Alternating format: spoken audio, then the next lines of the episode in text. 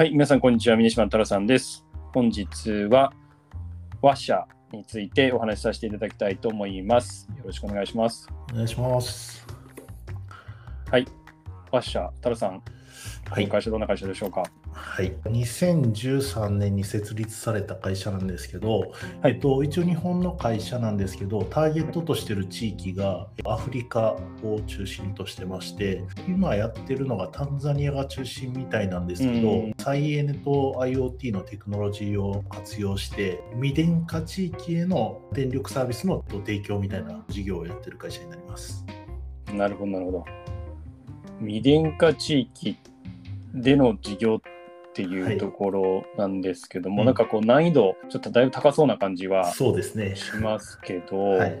えー具体的にどんなことをやってるんはいですか、まあ再エネっていうところなんで、まあ、イメージしやすいところで言うと太陽光なんですけど、うんうんうん。まあ、未電化地域っていうのは基本的になんていうんですかね電線が通ってないとか、うんうん。まあ、大規模な設備がそもそもインフラとしてできて出来上がってないところに対してうんの再エネでの事業展開っていうのをやってるんですけど分かりやすく、まあ、住宅とかにまあよくソーラーパネルとか設置して発電してるとかってあると思うんですけど、まあああいったようなやつを、まあ、簡単に言えばその地域に導入すればいけてしまう話なんですけど、まあ、ただアフリカっていうところがあってちょっとそうは簡単にいけないっていうところがあるんですけどそれはコスト面であったりとか、まあ、あとうん。メンテナンスの面とかいろんな影響があってなかなかそれが難しいっていう状態ですね。でうん。あとは実際に仮に電線を引けたとしても実際には電線を引いてチャージしていこうと思ってもなかなかお金を払える人が少ないとか、うん。まあ、そういったのがあって事業自体は結構難易度は、はい、峰島が言った通り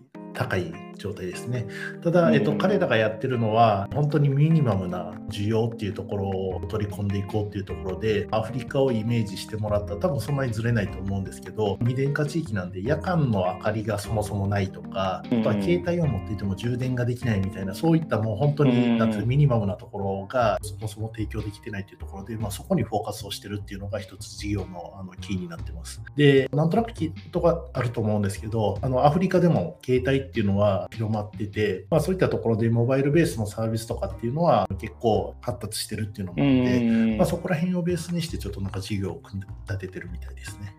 なるほど、そういうことなんですね。はい小さい、まあ、再エネのうん施設を作ってってはいいう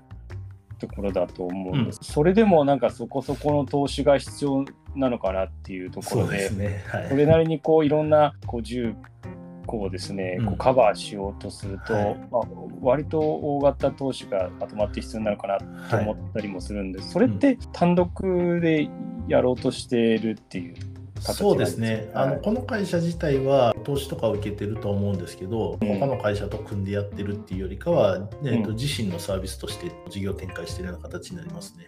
で、うんえっと、実際にビジネスモデルだけで言うと、自分たちでビジネスしてると言いつつも、実際の販売自体は、よくある、まあ、街の小売店、雑貨屋さんみたいなところ、キオスクって言われるようなところと、ま代理店契約をして、はい。で、まあ、卸してる商品自体は、そのソーラーパネルと、実際にそれをチャージして、夜でも使えるようなランタン型の LED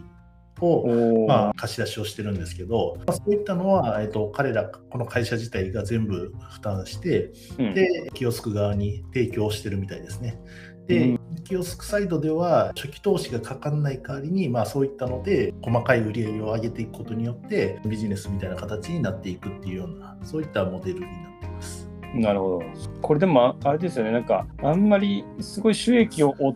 てる感じのビジネスをやろうとしてるっていうよりは、はい、NPO とまでは言わないものの、はい、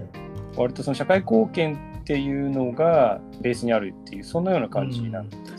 捉え方次第なところはあるんですけど、一応彼らとしてはきちんとしたビジネスとして、うん。えっと、展開している、はい、アナウンスメントをしてまして、うん。でそこの細かいところを見ていくと実際に近いようなビジネスモデルをやってるような企業であったりとか、はい。あとはまあ NPO っていうんですかね国際機関みたいなところうんががあったりとか、あとはキオスクのオーナー単位でもなんか近いことはやってたりとかするみたいなんですね。うん、でただ、うまいこと言ってないっていうのが結構あるみたいで、はい、で細かいところ話していくと、実際はその仕組み自体、太陽光とそのチャージするランタンがあってとか、うんうん。うん。貸し出しをするっていうこと自体は、多分そんなにビジネス的には難しいハードルがあるようなもんじゃないと思うんですけど、えっと、それを、まあ、仮に導入したとしても、実際きちんとメンテナンスがそもそもできるのかであったりとか、うんうん、あとは、なんていうの、太陽光のそのパネル自体のクオリティが結果的に悪くて、あんまり充電がうまいこといかないとか、うん、まあ、そういった中で、なかなか継続的なモデルっていうのが難しいみたいで、でそこに対して彼らは、えっと、どちらかというと、メンテナンスであったりとか、あとは遠隔での操作みたいな形で、どんだけきちんとチャージされてるかととかっていうのをモニタリングするような仕組みを持ってるみたいなんですけど、そういったところできちんとあの品質を保って、で、サービスのクオリティを上げるっていうところが、うん、えーと、ビジネスとして成功してるっていうところがあるんで、NPO とは見え方はちょっと違うのかなと僕は感じているところあります。うん、そういうことですね。はい。なるほど、なるほど。ちゃんとビジネスがこう回り続けるように、そのソーラーパネルないしランタンのこの品質をこう維持するような仕組み作りっていうところが優位性というか、まあ、NPO とかその他含めての違いっていうところ、はい、